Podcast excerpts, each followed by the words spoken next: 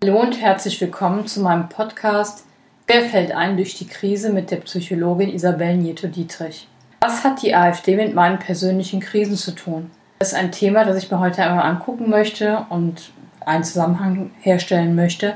zu Krisen, die man durchlebt. Und da ist es ganz interessant, sich mal anzuschauen, ob Sie vielleicht in den letzten Jahren festgestellt haben, dass Sie sich mehr über politische Themen unterhalten mit Freunden in der Familie und dass Sie vielleicht merken, oh, da ist der eine oder andere dabei, von dem möchte ich mich eigentlich in der Meinung sehr distanzieren. Er vertritt vielleicht nicht dieses humanistische Menschenbild,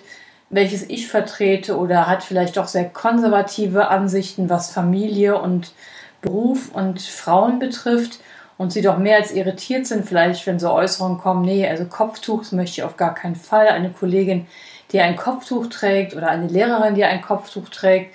das kann man ja alles kontrovers diskutieren, aber wenn sie vielleicht eine Person sind, die sagt,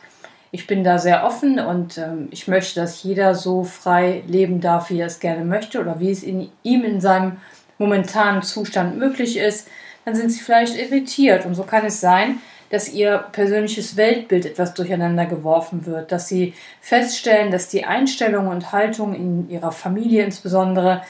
auch sich sehr zu untersche äh, unterscheiden zu der eigenen. Und dann ist es so, dass sie sich auseinandersetzen mit Gedankengut und vielleicht auch mit altem Gedankengut, denn die AfD vertritt ja ein Bild von der Familie, wo die Frau eher zu Hause ist, sich um die Kinder kümmert und vielleicht kommen sie mit ihren Eltern, Eltern, die so aus der Kriegsgeneration sind oder kurz beziehungsweise eine Generation danach, in Diskussionen oder merken, was da für Erziehungsmethoden vielleicht angewandt wurden, die ihnen ja Probleme bereiten oder wo sie jetzt merken, oh, meine Beziehung zu meinen Eltern ist doch nicht so offen und so tolerant, wie ich dachte. Vielleicht merken sie auch, dass sie teilweise Angst haben, ihre Meinung zu sagen, weil der der Vater oder die Mutter überreagieren reagieren könnten. Das ist ähm, alles ganz spannend, sich anzugucken. Wünschen Sie sich persönlich ein offenes und tolerantes Leben in einer offenen, humanen und toleranten Gesellschaft, dann fühlen Sie sich wahrscheinlich von diesem Thema angesprochen und haben vielleicht gerade gedacht, hm, es könnte schon durchaus sein, dass mich das belastet, dass mich diese Stimmung in der Gesellschaft belastet, dass wenn ich beispielsweise zur Arbeit fahre, öffentliche Verkehrsmittel nutze und eben sehe, wie Menschen anderer Herkunft, anderer Hautfarbe, anderer Nationalität diskriminiert werden, teilweise auch nur mit Blicken diskriminiert werden. Und wenn sie da das Gefühl hat, dass sie das belastet, dass sie das auch mit sich selbst in eine Krise bringt, weil sie nicht wissen,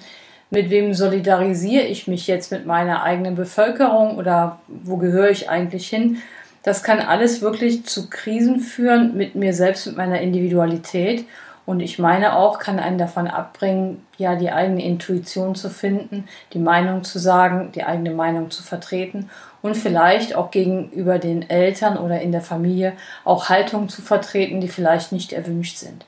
Wenn Sie sich in diesem Bereich Stärkung wünschen, wenn Sie einfach gucken möchten, wo kommen meine Krisen wirklich im Detail her, dann würde ich mich freuen, wenn Sie mich kontaktieren. Bedanke mich für Ihre Aufmerksamkeit und fürs Zuhören und verbleibe mit herzlichen Grüßen Ihre Psychologin Isabel Nieto-Dietrich.